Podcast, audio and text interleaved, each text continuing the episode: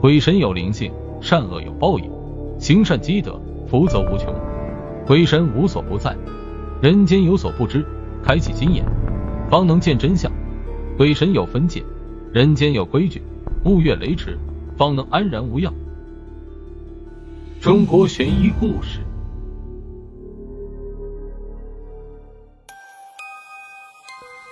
大年初一，村里有一个人早早就起来去亲戚家拜年，回来的时候路过一片树林，想小解一下，就钻进去了。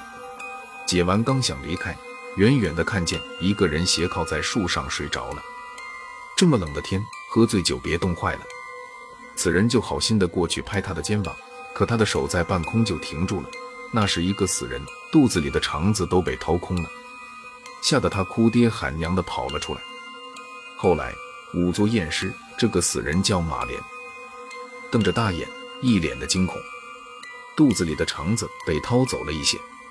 捕快们经过一番调查后，下了结论：忘恩贼马莲奸杀潘荣，逃至荒林，被野狗掏出肠子而死，罪有应得。故事发生在解放前，这个村子叫潘家庄，潘员外是庄里的财主，祖上留下的家产颇丰，日子过得也算殷实，美中不足。结婚多年，就是没有孩子。潘员外每每想到这事，都无比的伤心郁闷。老天可怜，在潘员外四十多的时候，媳妇怀孕了，添了一个千金，起名潘荣。潘员外虽然惋惜不是个儿子，却也是非常疼爱。吃馒头心，咬饺子肚，百依百顺，把他当成自己的眼珠子一样爱惜。一晃十六年，潘荣已经是二八年纪，出落得如出水的芙蓉。含苞欲放的荷花，提劲的踢破了门槛，一个个都不入潘员外的法眼。一天早上，潘员外早起，刚打开门，就见门外面靠着墙根斜躺着一个孩子，衣服破破烂烂，一身的泥污。潘员外走过去叫醒他，孩子一脸的惊恐，看来是吓坏了。潘员外问他怎么躺在这里，孩子说了自己的身世。这孩子叫马莲，老家河北。父亲在马莲出生后不久，为了生计外出做生意，从此杳无音信。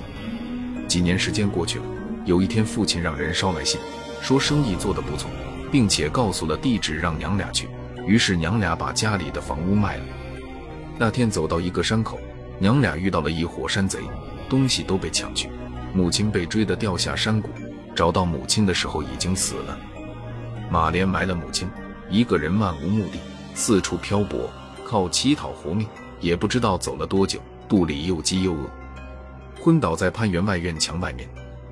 潘员外听了，心生怜悯，就把他领进了自己家，洗漱完了，又给他挑了合身的衣服。再看那马莲，真是玉树临风，潘员外心里更加喜欢，于是让马莲在他家帮工，顺便找人打听马莲父亲的下落。马员外虽然不做大买卖。可家资殷实，也养得起马莲。一晃过了两年，马莲小伙子也勤快，头脑清晰，办事老练。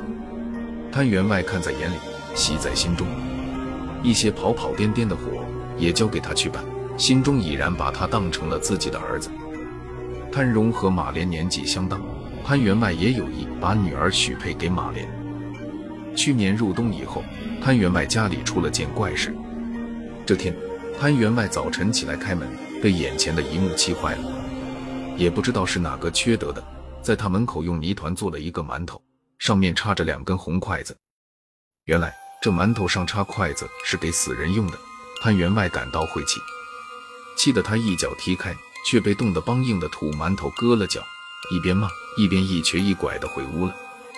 以后每天都有这晦气的东西在门口，潘员外让马莲盯着。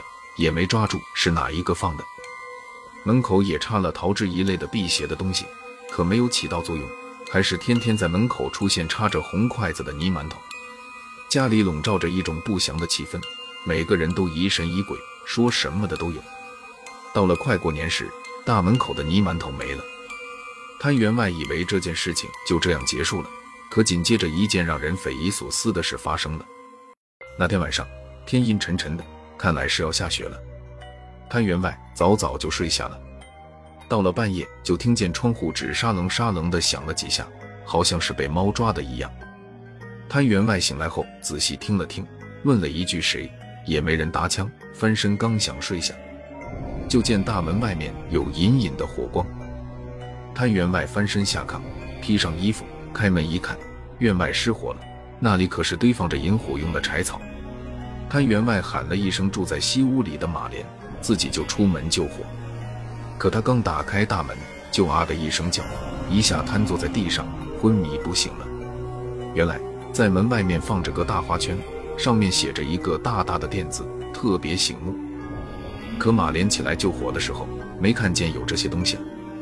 潘员外从此卧床不起，没过三两天就撒手死了。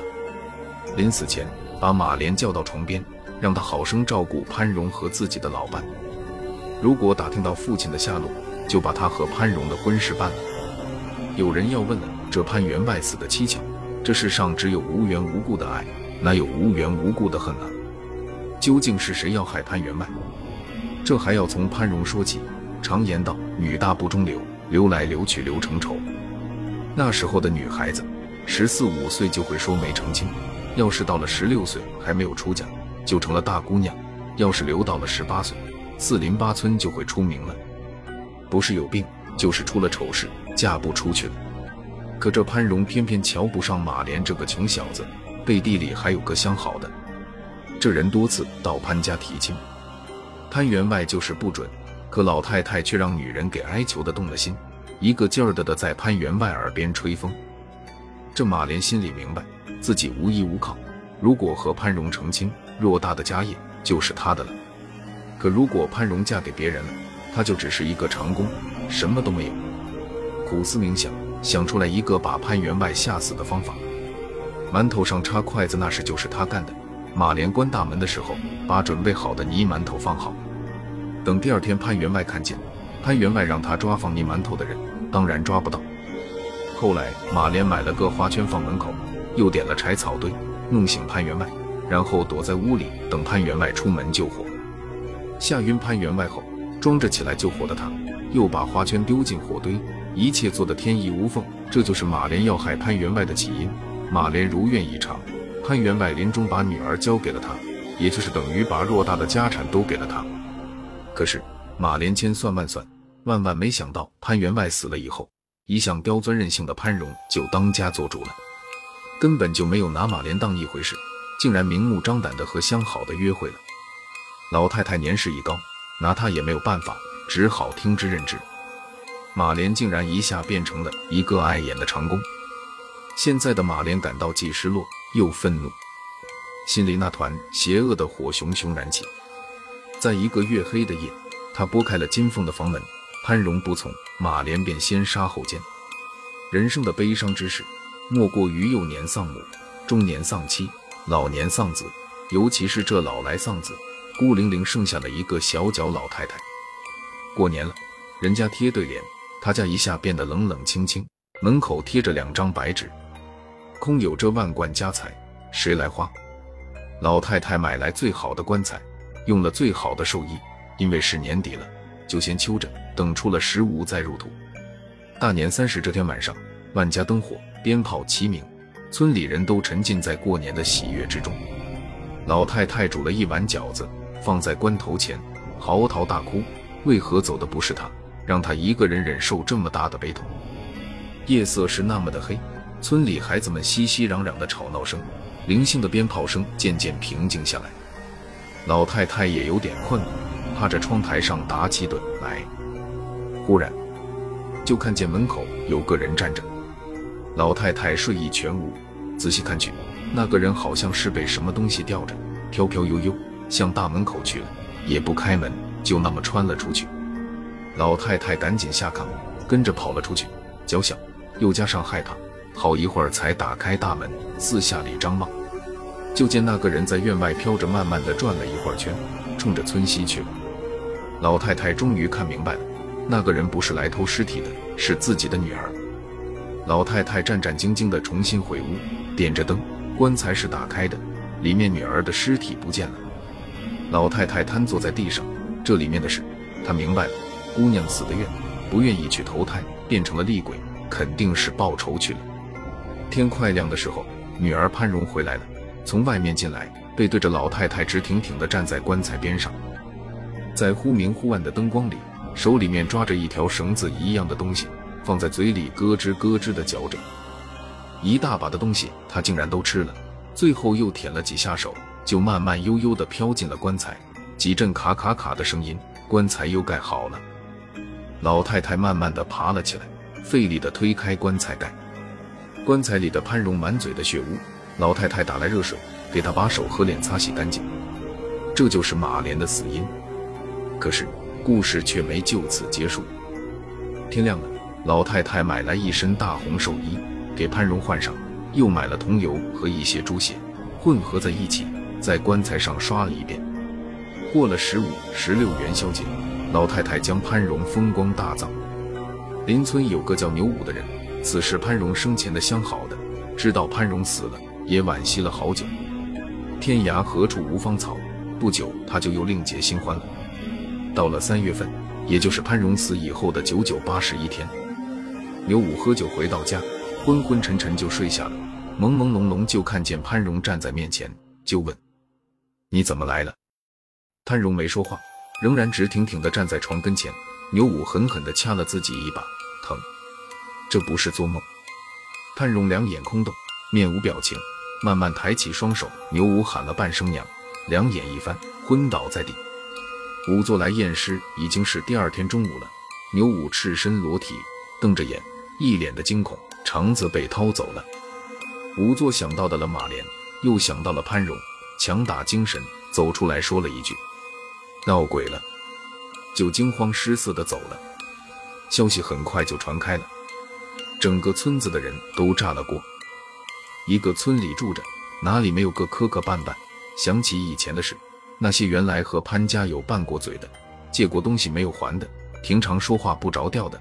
反正是全村人没有一个不害怕的，都害怕潘荣找自己寻仇。一村人吓得都不敢出门，就是白天出来喂猪，都要一家人全出动。有提干水提面子的，有拿着棍子警戒的，有留自己在家心里害怕出来跟着壮胆的。日上三竿才敢下地干活，太阳老高就回家关门睡觉。村民们心惊胆战的过了几个月，可也没什么事。后来。有人提议把潘荣的坟墓扒开，尸体给烧了。可是有人泼冷水，人家家里还有个老太太呢，人家同意吗？最后村民们商量后，大伙凑钱请阴阳先生。老太太呢，自从潘员外潘荣下葬后，就大门不出，二门不迈了。还好他家是地主，潘员外生前家中藏的粮食有的是。扒坟那天，有人看见从棺材里流出一些血。棺材盖搬掉后，再看里面，潘荣的尸体竟然没腐烂，长长的指甲，长长的牙。最让人害怕的还是那长满全身的白毛。更令人奇怪的是，有块血乎乎的肉球在蠕动。阴阳先生赶紧伸手撩开染红的寿衣，把它拖了出来。大伙儿凑前一看，竟然是一个孩子。此时，潘荣的母亲跑了过来，抱起孩子，又是拍打，又是扣嘴。过了好一会儿，竟然哇的一声。哭出声来。原来老太太自从失去亲人后，几个月来一直把自己关在家里。今天正躺在床上迷糊时，梦到了自己女儿，所以就跑到坟上。那孩子竟是活着的。